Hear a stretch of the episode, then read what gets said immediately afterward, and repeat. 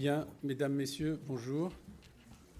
Merci d'assister à cette présentation sur euh, la prise en compte des risques climatiques pour les TPE et les PME. Alors, euh, comme vous le voyez sur cette première page, euh, on va faire l'intervention à trois voix. et donc, voilà les trois intervenants qui vont se présenter. Je commence par moi. Euh, donc, je m'appelle Alan Fustek. Alors aujourd'hui, en fait, j'interviens pas comme président de Lucie, j'interviens comme directeur R&D de Goodwill Management, parce que le directeur général de Goodwill Management est au fond de son lit. Euh, et donc, je vais vous présenter euh, un travail d'enquête que nous avons fait sur les risques euh, climatique pour les TPE-PME. Et puis après, je vais passer la parole donc à deux autres intervenants qui se présentent tout de suite pour euh, commencer d'évoquer la façon dont on peut couvrir ces risques. Voilà. Alors, euh, Sylvie, je vous laisse la parole. Bonjour, donc Sylvie Lomé-Kilk, comme indiqué, directrice association collectivité entreprise à la MAIF. Donc c'est la direction qui s'occupe des risques euh, depuis la conception de l'offre jusqu'à la distribution et la gestion des, sinistres, justement, euh, de tout ce qui est le B2B euh, à la Maïf. Philippe? Et moi-même, donc Philippe Vacher, je suis directeur des opérations de l'agence Lucie. Donc l'agence Lucie, c'est le premier, enfin, gestionnaire du premier label RSE en France et également centre de formation spécialisé dans dans la RSE. Voilà, donc le travail que nous avons fait euh, a été fait en partenariat avec euh, ces quatre structures. L'agence Lucie, Goodwill Management, la Maïf, vous l'avez déjà compris. Et puis Baker Tilly, qui est la maison mère euh, aujourd'hui de Goodwill Management. En fait, je suis fondateur de Goodwill Management et j'ai cédé Goodwill Management à Baker Tilly, qui est un grand cabinet d'audit et d'expertise comptable et, qui est très impliqué dans toutes ces opérations de promotion de la RSE en France. Voilà. Alors, comme on va parler euh, ce matin de PME et de TPE, une petite question. Est-ce qu'il y a des TPE et des PME dans la salle? Levez la main. Ah ben voilà. Bon, donc on, c'est plus particulièrement à vous que nous nous adressons. Euh, mais vous allez voir, bien sûr, c'est important et intéressant pour tout le monde. Voilà, donc euh, rapide introduction sur des éléments euh, qui sont bien évidemment connus de tout le monde, mais qu'il convient de rappeler. Ben, la première chose, c'est que nous le savons maintenant, le service Copernicus nous annonce que l'été 2022 est ou aura été l'été le plus chaud jamais enregistré. Je pense que déjà en 2021, on avait battu un record. Donc les records euh, s'enchaînent à grande fréquence. Et ça, ça a des conséquences épouvantables sur de multiples domaines d'activité économique, comme vous le voyez. Euh, ben, des problèmes de circulation des trains parce que les rails se dilatent sous la chaleur et puis ça pose des problèmes. Des, euh, entreprises de BTP qui s'arrêtent de travailler parce qu'il fait trop chaud, des clients qui vont plus dans les restaurants parce qu'il euh, fait trop chaud sur les terrasses. J'en passe, bien sûr. on pourrait aussi parler, bien sûr, d'un sujet très préoccupant aujourd'hui qui est la sécheresse qui réduit les rendements agricoles, etc., etc. Voilà. Euh, euh, il y a un indice mondial des risques climatiques euh, qui place la France en 27e place sur plus de 150 pays. Donc, ben, on n'est pas les premiers, mais on voit qu'étant en 27e place, on n'est pas non plus tant que ça à l'abri. Alors, regardons un petit peu ce que ça signifie pour les petites entreprises. Ben, déjà, un petit rappel pour tout le monde. Nous avons aujourd'hui euh, les TPE et les PME qui représentent 99,9% des entreprises en France. Donc quand on parle d'une entreprise en France, on parle d'une PME et non pas d'un grand groupe. Des grands groupes, il n'y en a pas beaucoup. Il y en a quelques centaines, quelques milliers, hein, 99,9%. Ça représente la moitié de l'emploi salarié en France et ça représente une petite moitié, 43%, de la valeur ajoutée. Donc on a conscience avec ces quelques chiffres que euh, le poids des PME dans l'économie française est euh, majeur et qu'il faut bien évidemment, découverte pour personne, compter avec les PME. Maintenant, ce qu'on va voir, c'est que les PME sont euh, bien sûr soumises aux problèmes climatiques, à la fois en matière de lutte, mais ce n'est pas le sujet de ce matin, et en matière d'adaptation euh, pour pouvoir effectivement continuer de travailler, tout simplement, avec un climat qui devient de plus en plus fou. Voici quelques risques euh, qu'on peut assez aisément identifier quand on réfléchit euh, à l'exposition des entreprises. Vous avez bien sûr des problèmes de changement de température, c'est assez basique. Quand il fait trop chaud, ça pose des tas de problèmes, y compris des pertes de productivité. Hein. Euh, c'est établi euh, euh, en, matière de, psychologie au travail. quand il fait trop chaud, on travaille moins vite. Des problèmes d'inondation, des problèmes de feux de forêt. On a été servi cette année, puis vous savez que ça a redémarré, ce qui pose des tas de problèmes pour les entreprises qui sont riveraines de ces forêts. Des problèmes de sécheresse, j'en parlais tout à l'heure de, euh, de retrait, de gonflement de sol argileux qui font qu'à un moment donné, on a même des constructions qui peuvent s'effondrer. Des problèmes de grêle, on en a eu. Et puis, ben ça, ce sont des risques physiques. Mais nous avons aussi, et peut-être qu'on en parle moins alors qu'il faudrait qu'on en parle, des risques de transition. Qu'est-ce qu'on entend par là? Eh bien, par exemple, hein, euh, des risques réglementaires. Euh, il y a une, une, loi qui a été votée par le Parlement européen au mois de juin qui s'appelle Fit for 55, qui s'applique à tous les pays de l'Union, qui indique que nous devons réduire en Europe de 55% nos émissions de gaz à effet de serre à horizon 2030. La stratégie nationale bas carbone nous indiquait moins 40%, donc la barre a été mise plus haut. Et quand on voit la faiblesse des réductions d'émissions de gaz à effet de serre sur notre territoire depuis 1990, ben on se dit qu'il va falloir mettre des bouchées doubles, ou triples, ou quadruples, parce que actuellement le compte n'y est pas du tout. Et ça, bien évidemment, ça pèse sur 100% des entreprises françaises. Alors bien sûr, plus particulièrement les grands groupes qui sont concernés par la taxonomie, la nouvelle réglementation euh, de reporting extra-financier, mais qui vont demander à leurs fournisseurs des efforts de la même façon. Donc y compris la PME-TPE e est concernée. Nous avons des risques de dévalorisation d'actifs si par des contractions, dilatations successives de sol, vous avez un bâtiment qui s'effondre, eh ben, il va falloir le reconstruire. Et puis, euh, à, l'actif de votre bilan, vous avez une ligne qui disparaît. Euh, des risques d'adoption de nouvelles technologies, de modification des comportements, etc., etc. Donc vous voyez que les risques sont assez nombreux et bien sûr cette page ne les présente pas de façon exhaustive. Alors on a fait une étude là-dessus avec, euh, bah, avec Goodwill, avec euh, nos amis de la Maïf, avec euh, l'agence Lucie et puis avec l'accompagnement de Baker Tilly. Et vous allez voir, cette étude, elle est assez riche d'enseignements sur ce à quoi il faudrait penser pour gérer le problème du réchauffement climatique et, son adaptation au réchauffement climatique pour les PME. Alors l'enquête a été menée en, sur la première moitié de l'année 2022 et nous nous sommes arrêtés, c'est un point important que je souligne, avant l'été. C'est-à-dire que le travail était clos et les analyses ont été faites avant tout le bazar qu'on a eu euh, euh, avec, euh, avec des problèmes d'inondation, des problèmes de, de, feu, des problèmes de canicule, etc. de l'été. 300 PME ont répondu et vous voyez que c'est assez équilibré puisqu'on a vraiment des TPE là-dedans, à peu près un tiers de moins de 10 salariés, un tiers de 10 euh, à 50, et puis un tiers de 50 à 250 salariés.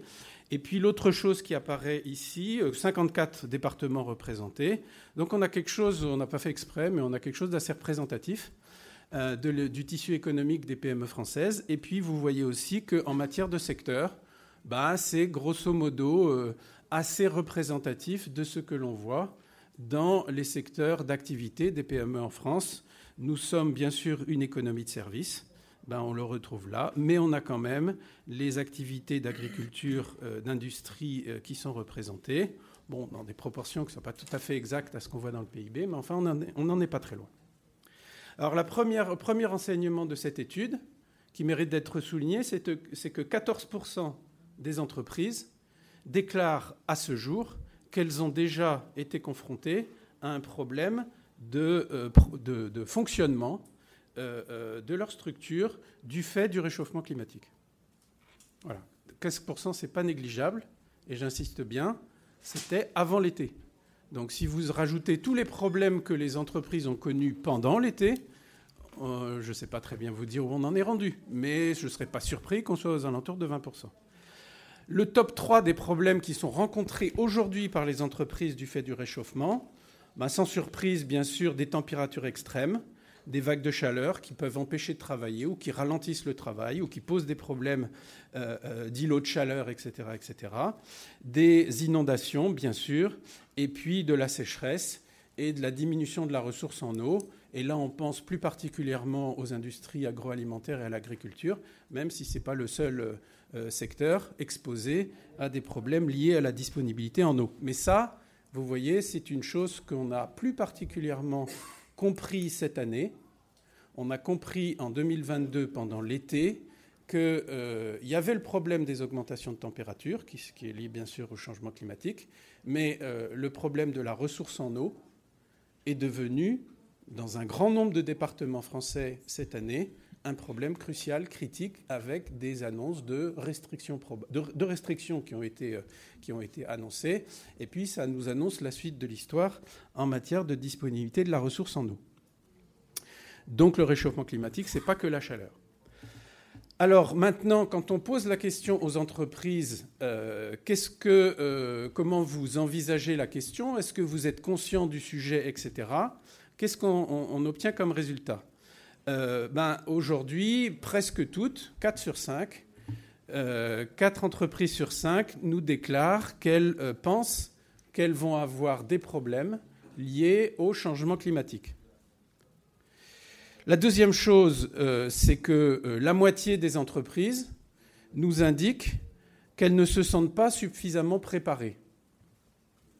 Je vous donne un petit avis personnel là-dessus. Ce chiffre me paraît faible. Parce que pour avoir, euh, comment dirais-je, le sentiment qu'on est bien ou qu'on n'est pas bien préparé, il faut avoir conscience de tous les risques. Et ça, ce n'est pas évident que ce soit encore le cas. Mais c'est ce que nous dit en tout cas cette, euh, enquête. Et puis, euh, bah, voilà, vous avez un autre chiffre qui renforce un peu mon point de vue. Trois quarts des entreprises ne connaissent pas les aides et les dispositifs dont elles pourraient bénéficier. Donc je peux avoir le sentiment que je suis préparé, mais comme je n'ai pas fait de recherche sur le sujet, etc., ben, peut-être que je ne suis pas si bien préparé que ça. Alors, euh, dans le top 5 des conséquences qui sont euh, annoncées par nos répondants sur l'activité des PME, ben, des problèmes liés aux contraintes réglementaires, parce que là, soyons clairs, hein, dans la décennie 2020-2030, nous avons devant nous, et ça a commencé, un véritable tsunami réglementaire qui nous vient en grande partie de l'Europe le Green Deal et tout ce qui va autour. Augmentation de la fiscalité carbone, modification des coûts et des délais d'approvisionnement, euh, raréfaction des ressources, et la notion de pénurie commence à venir maintenant sur toutes les lèvres, euh, euh, comme vous l'avez probablement vous-même constaté, et puis des ruptures d'approvisionnement fournisseurs. Donc voilà un petit peu les problématiques auxquelles les entreprises considèrent qu'elles vont être de plus en plus confrontées dans le futur. Alors, euh, parmi les 54% d'entreprises qui se considèrent comme préparées et qui ont déjà mis en place des, euh, euh, solutions pour s'adapter à tout ça, ben vous en avez un certain nombre. Alors ici, vous avez un petit, un petit échantillon des entreprises qui nous ont répondu. Je ne vais pas citer euh, toutes les dispositions qui ont été prises par les uns et les autres. Mais vous voyez, par exemple, ben, euh, une, industrie agroalimentaire comme ENAF en Bretagne euh, qui a mis en place tout un dispositif de pilotage et de suivi infiniment plus rigoureux de l'accès à sa ressource en eau et du pilotage de sa consommation d'eau. Aujourd'hui, enfin pendant l'été, vous avez peut-être suivi ça, hein, il y avait notamment dans le secteur agroalimentaire des grosses difficultés parce que chaque soir, dans une usine d'agroalimentaire, on utilise des quantités très importantes d'eau tout simplement pour tout nettoyer et pour éviter les risques de pathologie et d'intoxication alimentaire ultérieure. Donc c'est une industrie qui, pour le nettoyage, consomme énormément d'eau.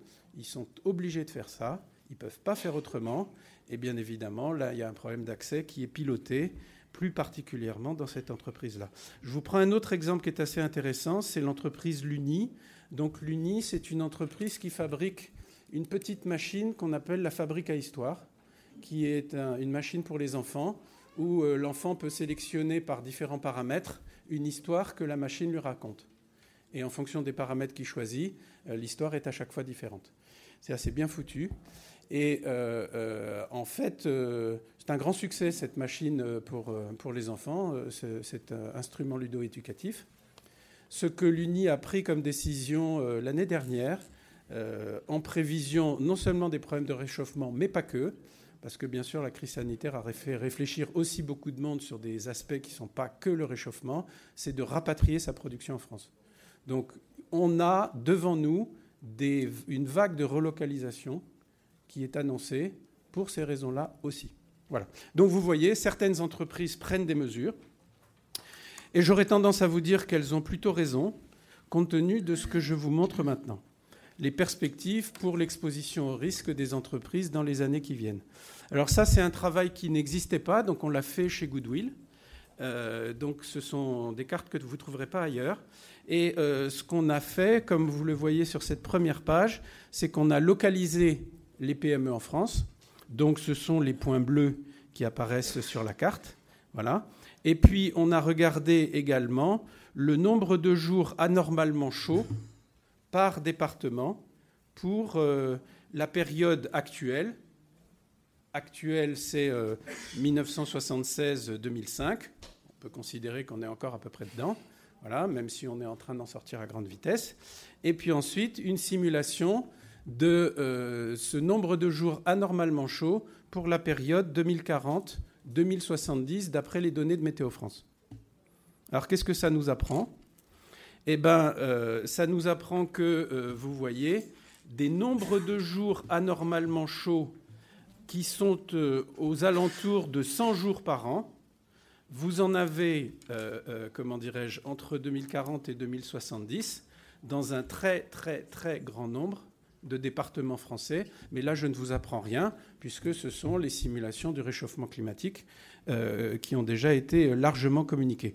Par contre, ce que ça nous apprend sur les PME, c'est que si aujourd'hui vous avez euh, euh, une entreprise qui est exposée à une vague de chaleur, eh bien, ce nombre va être multiplié par 6 dans les décennies qui viennent.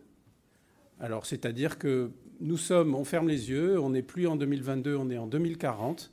Combien de PME en France sont exposés à des vagues de chaleur qui sont très importantes, eh bien, vous en avez six fois plus qu'aujourd'hui. Six fois plus qu'aujourd'hui.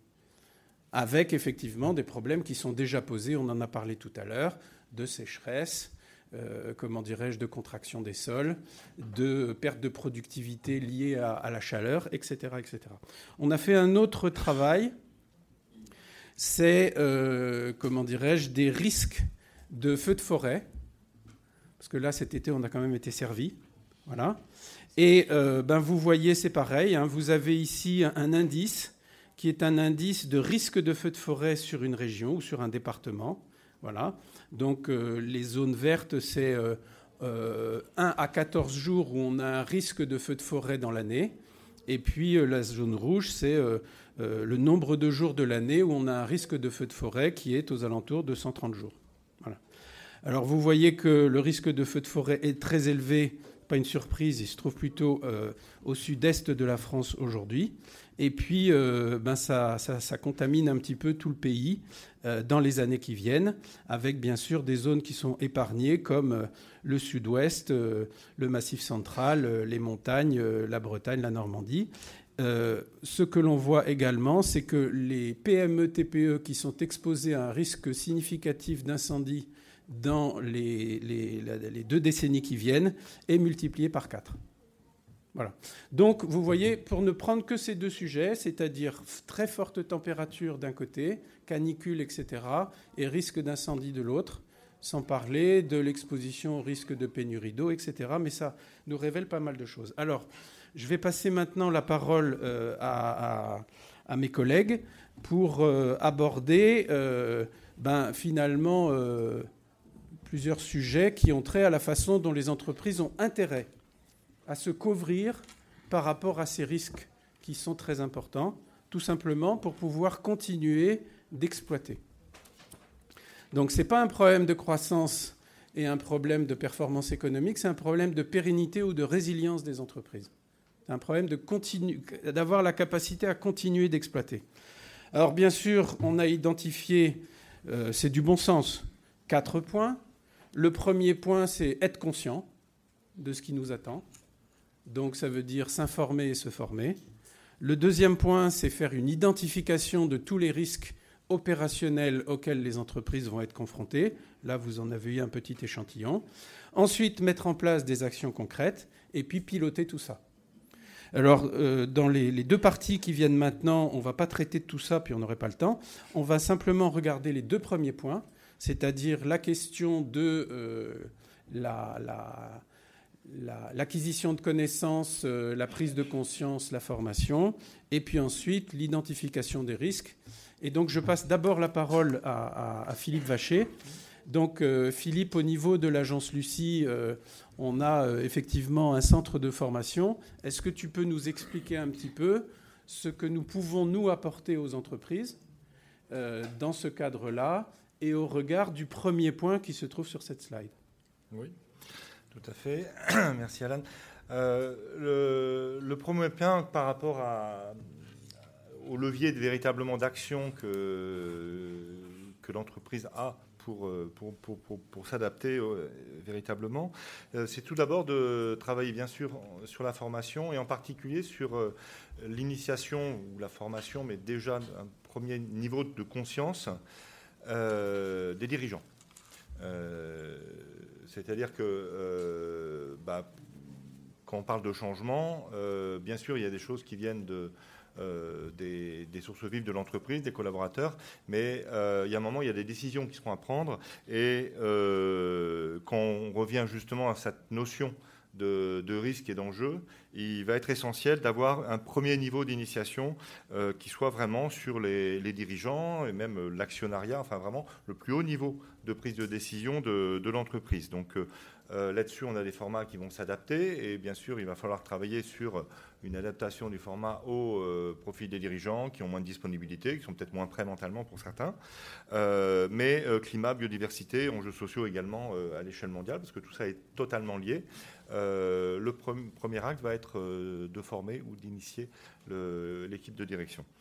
derrière, on a également une notion de sensibilisation euh, de l'ensemble des, collaborateurs pour que tout le monde comprenne pourquoi on va aller dans une certaine direction et pourquoi euh, les enjeux sont véritables. Euh, ici, on est dans un public euh, initié pour euh, la plupart d'entre vous, mais il nous arrive de. J'ai moi-même animé des, sessions de, sensibilisation auprès d'entreprises qui avaient 200, 300 personnes à, former, et je peux vous assurer que les retours ne sont pas du tout ce que l'on peut imaginer ou avoir quand on, on est au quotidien auprès de personnes engagées. Euh, et donc le niveau de connaissance et de, compréhension euh, véritablement des, enjeux est faible. Euh, et faible veut dire que les personnes nous disent c'est pas grave. Donc, bah, il n'y a qu'à regarder les journaux télévisés, l'information, n'est pas franchement comprise, même au niveau des journalistes en particulier. Donc, le, le, premier axe, c'est un levier profond, c'est vraiment la formation des dirigeants et l'initiation euh, des collaborateurs pour faire que les prises de décision seront euh, euh, acceptées et comprises. dire voilà, on va tous devoir faire des sacrifices, on va prendre des orientations, allons tous dans le même sens. Maintenant, ce n'est pas suffisant. Et c'est pour ça qu'on a une gamme de formations de plus de 30 formations thématiques autour de la RSE, parce qu'il y a des actions concrètes qu'il va falloir mettre en place. il y a de l'éco-conception, il y a des choses qui sont issues du, marketing, il y a la supply chain qui va falloir, sur laquelle il va falloir travailler avec des notions d'économie circulaire, il y a des notions d'achat, il y a de, l'adaptation des risques à beaucoup d'éléments, qu'on soit dans une production de, produits tangibles ou dans une production de services. Euh, et c'est pour ça que donc on va avoir derrière besoin de former plus spécifiquement euh, les fonctions clés de l'entreprise. Donc on parle souvent des, bah, responsables d'activité, mais ça peut être un ensemble de, collaborateurs, notamment quand on parle d'éco-conception et donc de conception de produits. Là, on va être vraiment sur bah, les équipes euh, R&D en particulier ou les équipes de, production. Euh, donc on va avoir véritablement besoin de former les équipes et puis de former bien sûr aussi le, le ou les responsables du projet. Parce qu'il y a un moment, tout ça, il va falloir piloter le projet qui va être par rapport auquel euh, la direction générale sera motivée, parce qu'elle aura compris, par rapport auquel il y aura un avis plutôt favorable de l'ensemble des, forces vives de l'entreprise. Et là, il va falloir piloter. Donc on va former le pilote, euh, le responsable RSE essentiellement, enfin le pilote du projet, et former les, les, fonctions clés de, de l'entreprise. Sinon, Philippe, euh, le, on, a peut-être aussi, dans le cadre de l'agence Lucie, des, des, solutions au-delà de la formation à, à proposer qui peuvent effectivement aider les entreprises à se mettre dans une trajectoire euh, adaptée à tout ça. Est-ce que tu peux nous en dire un petit mot? Absolument. Euh, quand on prend, donc, je vous ai parlé du chef de projet, on va avoir un projet, mais alors le projet, c'est quoi? Euh, Et bien souvent, enfin, pour qu'un projet réussisse, ben, il faut qu'il y ait des objectifs. Qu'est-ce que j'ai comme objectif sur une matière aussi complexe euh, que celle-ci. Euh, ben, euh, c'est ça l'idée qui a été à l'origine de la création du label Lucie et des labels RSE que nous, nous proposons. Alors là-dessus, je considère trois niveaux, on va dire, d'engagement. on a des labels de premier niveau qui sont des premiers objectifs qui permettent de qualifier l'entreprise, de permettre à l'entreprise de faire un premier diagnostic avec un audit externe, c'est très important, euh, le regard extérieur et la perception, le fait de dire que euh, mon évaluation, est faite par quelqu'un qui vient dans mon entreprise, qui vient comprendre mon entreprise, par, opposition, je dirais, à euh, une évaluation plutôt documentaire qui est d'une autre nature, donc, on a un premier niveau qui va être de dire globalement qu'est-ce que fait l'entreprise, comment on évalue, on va identifier un certain nombre de points euh, sur l'ensemble de, la démarche RSE et on, va progresser. Alors, on a ça pour la RSE, mais également pour le numérique responsable, également pour la, biodiversité. On a un label, les labels de deuxième niveau qui sont nos labels principaux et c'est les labels solides, euh, dans lesquels on est véritablement dans l'évaluation d'un plan d'action. C'est-à-dire que là, le label est un, dit un label de progrès et on travaille sur le fait qu'il y a un diagnostic avec un tiers euh, qui vient dans l'entreprise se dire bon ben concrètement qu'est-ce qu'on fait, quels sont les risques, euh, quelles sont les priorités pour l'entreprise. Et euh, derrière, on va s'engager, l'entreprise va s'engager à un plan d'action, à mettre en œuvre un plan d'action. On l'accompagne sur la, construction, de, enfin, la, formalisation du, plan d'action, mais il y a des, engagements chiffrés. Et la labellisation se fait sur ces engagements. Et là, c'est vraiment extrêmement dynamique et extrêmement moteur parce que euh, le chef de projet, il a quelque chose de concret euh, dans ces discussions avec ses chefs de service, avec ses responsables. Quand on parle d'achat responsable, bah, ok, euh, la personne est formée, mais si ça manque un petit peu de, euh, d'étincelles à l'allumage, on dit bah, attends, on s'est engagé à avoir 50% de nos fournisseurs qui est une démarche RSE certifiée. Bon, bah, comment on fait? Où on en est? Là, on est à 5%. Donc là, donc c'est extrêmement moteur et ça permet d'embarquer je dirais, les collaborateurs. Et ça, c'est vraiment essentiel de se dire que la RSE, euh, comme la qualité il y, a, 20 ans, mais euh, doit sortir du domaine de la RSE. la RSE concerne tout le monde, du plus haut dirigeant au, à, n'importe quel collaborateur.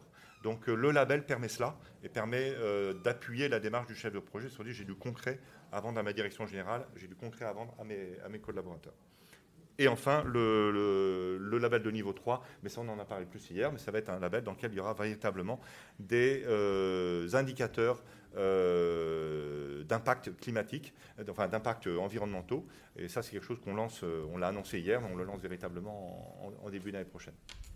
Merci beaucoup. Donc le deuxième label s'appelle Lucie 26000, le troisième s'appelle Lucie Positive.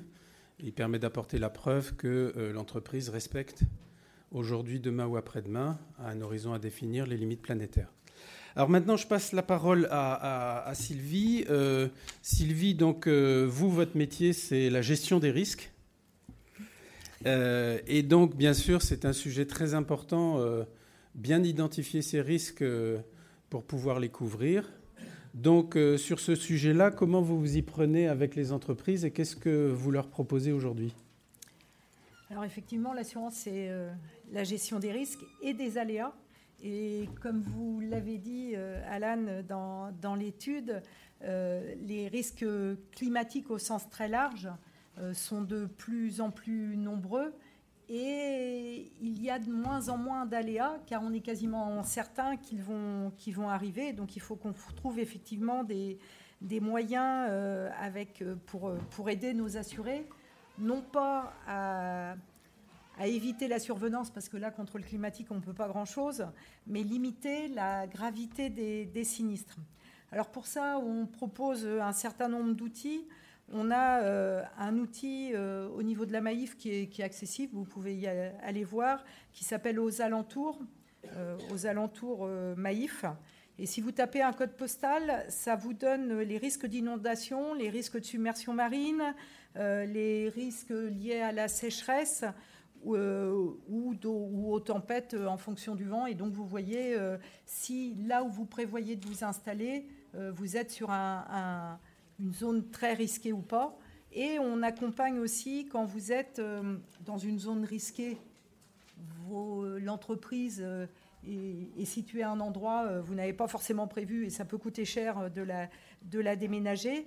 On, peut, on accompagne les, les, différentes structures pour se prémunir contre ces risques ou en limiter les effets plus exactement avec euh, des, par exemple, euh, au niveau des installations électriques où on peut euh, avoir des, préconisations à faire pour limiter les risques en cas d'inondation ou en cas de foudre, pareil, pour, surtout avec toute l'électronique qu'on peut avoir dans, dans, les installations ou des conseils sur l'orientation d'un certain nombre de bâtiments pour se prémunir contre la, les effets de la tempête ou de la grêle. Donc c'est des conseils qui peuvent être donnés. Et on travaille aussi avec des, structures, parce qu'on est pas mal implanté, enfin on est implanté dans le, tourisme et l'hôtellerie de plein air. Et on a été pas mal touché cet été, entre autres, bah euh, dont euh, un camping pour la petite histoire qui a, la petite histoire, a brûlé, euh, un des campings qui a brûlé au niveau de la thèse du bûche était assuré, est assuré à la Maïf, donc avec des conséquences relativement importantes. Et on travaille d'ailleurs avec un, une, chaîne d'hôtellerie de, plein air qui a pris ça dans, qui a pris le, les, risques climatiques dans la conception de ces, de ces campings et surtout des, des mobilhomes en étant sûr, et je trouve que c'est une démarche intéressante qui va complètement dans, dans ce que vous présentiez, euh, qui construit, qui prévoit des mobilhomes qui sont installés sur pilotis pour ne pas avoir euh, les risques d'inondation et des mobilhomes quand il y a des tempêtes ou de la grêle, ou enfin plutôt des, tempêtes avec beaucoup d'eau, sont euh, complètement lavables, c'est-à-dire qu'on peut enlever l'aménagement intérieur, on les lave, on les fait sécher et on peut les réaménager. Et ça coûte beaucoup moins cher euh, que d'en faire euh, refaire des nouveaux. Et ils ont un troisième élément important, c'est qu'ils ont un ancien ingénieur de l'ONF qui travaille, qui tourne sur les campings tous les ans pour faire, et c'est d'actualité, du débroussaillage ou de l'abattage d'arbres pour limiter les risques des incendies dans, tous, ces, campings. Donc voilà, c'est des démarches qu'on aide euh, régulièrement. Alors j'avais une deuxième question. Euh, tout à l'heure, je donnais un avis très personnel sur le fait que peut-être que le 54% des entreprises qui, euh, qui se sentent pas suffisamment préparées étaient un peu optimistes. vous, dans votre pratique, est-ce que vous rencontrez aujourd'hui des entreprises qui sont, euh, là vous venez de prendre un exemple particulier, mais des entreprises sont de plus en plus fréquemment exposées à ces problèmes-là et euh, euh, qui sont finalement peut-être ben, pas suffisamment préparées, qui croient l'être, qui ne le sont pas. Que vous, quel est votre sentiment par rapport à ça? Je partage complètement votre sentiment que le 54%, c'est du ressenti individuel qui, à mon avis, est très surestimé. Mhm.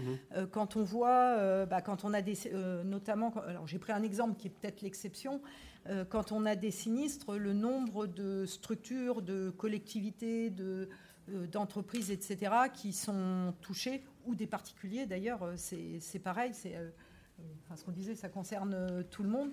Et effectivement, je pense qu'on est tous collectivement mal préparés euh, par rapport à ça. On avait depuis quelques années euh, la, conscience du risque tempête, euh, surtout après les tempêtes de, de 99, où un certain nombre de choses avaient été faites. Par contre, les nouveaux risques que vous évoquiez, comme la grêle, enfin pas nouveaux, mais qui sont de plus en plus importants, comme la grêle, la sécheresse mm. et aussi les incendies qui viennent des risques climatiques, la préparation est très, ou la, conscience est très en dessous des 54%. Et du coup, c'est pour ça qu'on aide nos assurés à prendre conscience, parce qu'on a tous intérêt, tant les assurés que nous, à ce que les, les risques coûtent euh, le moins cher possible, les sinistres coûtent le moins cher possible. Bien sûr. Alors, on va avoir un petit peu de temps pour les questions. Donc là, vous voyez, il y a quand même quelque chose d'intéressant. C'est ce, sentiment euh, que ben voilà, voilà 50, la moitié des entreprises considèrent qu'elles ne sont pas assez préparées. Ça veut dire que la moitié des entreprises considèrent qu'elles sont assez préparées. On partage le sentiment que euh, c'est sûrement euh, les entreprises bien préparées sont probablement beaucoup moins nombreuses que ça. Je vais vous donner deux exemples. Et ça nous ramène à ce que disait Philippe sur le besoin d'éducation, de sensibilisation, de formation. Au moment où nous parlons, nous avons une élévation moyenne de la température à la surface du globe par rapport à l'ère pré-industrielle qui est de 1,1 degré. Donc on a 1,1 degré et on a les problèmes que euh, on a connus en France cet été, qu'on a connus l'été dernier. Ne l'oublions pas l'été dernier avec des inondations majeures, avec des dômes de chaleur. L'été dernier, il a plu au Groenland ça n'était jamais vu. Il y a eu un dôme de chaleur en Alaska, ça c'était en 2021. Et puis aujourd'hui, euh, vous le savez peut-être, hein, vous avez 33 euh, millions de Pakistanais qui sont touchés par des inondations massives. Il y a plus de 10% de du pays qui est couvert par les eaux. Euh, et ça vous donne une idée de ce qui nous attend. Tout ça, c'est avec 1,1 degré à la convention de euh, Glasgow, euh, il était euh, établi qu'avec la tendance générale actuelle, on finirait entre 2,7 et 3,1 degrés. Donc l'accord de Paris on oublie. Voilà. Et qu'en faisant des efforts, on atterrirait à 2,4. Donc vous voyez qu'avec 1,1 degré, il y a déjà des manifestations qui sont plutôt significatives, c'est le moins qu'on puisse dire. Et ça, ben, aujourd'hui, euh, je ne suis pas absolument certain que tout le monde le sache. Je vous prends un deuxième exemple, et donc le besoin d'éducation et l'effort. Je vous prends un deuxième exemple. Chez Goodwill, on a fait une étude sur euh, le potentiel de relocalisation des entreprises euh, en Bretagne. C'était à la demande du Conseil général, du Conseil régional breton. Voilà. Et on a vu qu'il y avait un potentiel immense. Et on a regardé les besoins des entreprises pour s'engager dans des démarches de relocalisation. Il y a une technique d'achat responsable, Philippe en parlait tout à l'heure, qui est la technique de calculer son total cost of ownership, c'est-à-dire finalement le coût total d'acquisition d'un bien et qui ne se confond pas avec le prix facial. Parce que quand vous achetez un bien en Chine à un certain prix, ben, vous êtes obligé de rajouter le transport, le stockage et plein d'autres trucs. Voilà. Proportion des directions des achats dans les PME françaises qui sont capables de euh, travailler sur le TCO, Bon, allez, 0%. Hein? un besoin de formation énorme. Voilà. Je voulais conclure là-dessus. Et maintenant, si vous avez des questions, on est à votre disposition tous les trois. Madame? Je ne sais pas combien il nous reste de temps. Cinq minutes. Donc cinq questions. Bonjour, euh, Nathalie Lance. J'ai développé une méthode d'adaptation au changement climatique. Donc là, on a parlé finalement de risques physiques et euh, de risques de transition associés euh, aux risques physiques. Si on prend l'exemple, par exemple, de ENAF, est-ce qu'il n'y a pas aussi des risques qui entraîneraient des adaptations beaucoup plus transformationnelles sur le fait, par exemple, que ENAF utilise beaucoup de viande dans ces voilà et qu'on peut imaginer qu'il y aurait peut-être une nécessité d'adapter sa stratégie, sa raison d'être, peut-être pour prendre en compte ces risques qui sont là plus liés à leur cœur de business que euh, à des risques euh, physiques. Bien sûr. Non, mais je suis tout à fait d'accord avec vous. Une question qui se pose à toutes les entreprises euh, aujourd'hui en France, et peut-être ailleurs que la France, c'est la transformation radicale du modèle d'affaires. Là, bien évidemment, on a juste pris un exemple chez ENAF. Ça ne veut pas dire qu'ils ne regardent que ça. Une autre question peut-être? S'il nous reste encore une seconde. Bonjour Nathalie, une question pour la Maïf. Comment intégrez-vous euh, le risque et le coût financier justement des, euh, des sinistres dans euh, le coût de l'assurance? Comment évolue Vous avez compris mes questions Oui, oui j'ai bien compris. Et j'ai très très bien compris. Donc c'est si on a participé à l'étude, c'est pas un hasard, c'est qu'on a fait effectivement beaucoup d'études par rapport à ça pour voir quel va être le risque et là, je vous parle de la Maïf en général et pas que euh, de la partie euh, euh, entreprise. Quel va être le risque des climatiques à horizon de 20 ans ou 30 ans? Et dans les, on sait qu'au niveau de l'assurance, les risques automobiles sont en train de diminuer au niveau de la gravité, etc. Et la part que va prendre le climatique va être beaucoup plus importante que cette diminution. Et ça va être un vrai sujet de l'assurabilité, du coût, de la supportabilité. Parce qu'évidemment, on va être obligé de répartir le coût euh, entre les assureurs vont être obligés de répartir le coût entre les différentes euh, les différents assurés et on risque d'arriver globalement au niveau de la profession d'assurance et des assureurs à des coûts d'assurance qui sont euh, élevés et on peut se retrouver et on commence déjà à voir le cas sur certaines communes ou des, structures publiques qui ne trouvent plus d'assurance euh, alors, pour prendre des exemples de communes du sud-est de la France euh, qui, ont, euh, qui font appel à des assureurs et qui ne trouvent plus d'assurance sur certains risques. On n'en est pas là sur d'autres risques parce qu'on essaye de mutualiser, de trouver d'autres moyens. Mais le principe de l'assurance, c'est qu'il y a un coût et qu'il faut le partager entre ceux qui payent l'assurance. On espère aussi que côté État, on puisse avoir euh, de la réglementation qui évolue un petit peu. Voilà, et il y a des lobbying, enfin des lobbying, des actions qui sont en cours euh, dans le cadre de la Fédération des assureurs auprès de l'État pour faire évoluer la loi sur les catastrophes naturelles et la modifier pour euh, prendre en compte plus de risques. Mais voilà. Mais c'est vrai que c'est un, sujet majeur pour nous dans les années à venir. Très bien. Le, je suis désolé, on a le temps est écroulé. Donc, euh, on va devoir s'arrêter là. Merci beaucoup de votre participation et puis. Euh,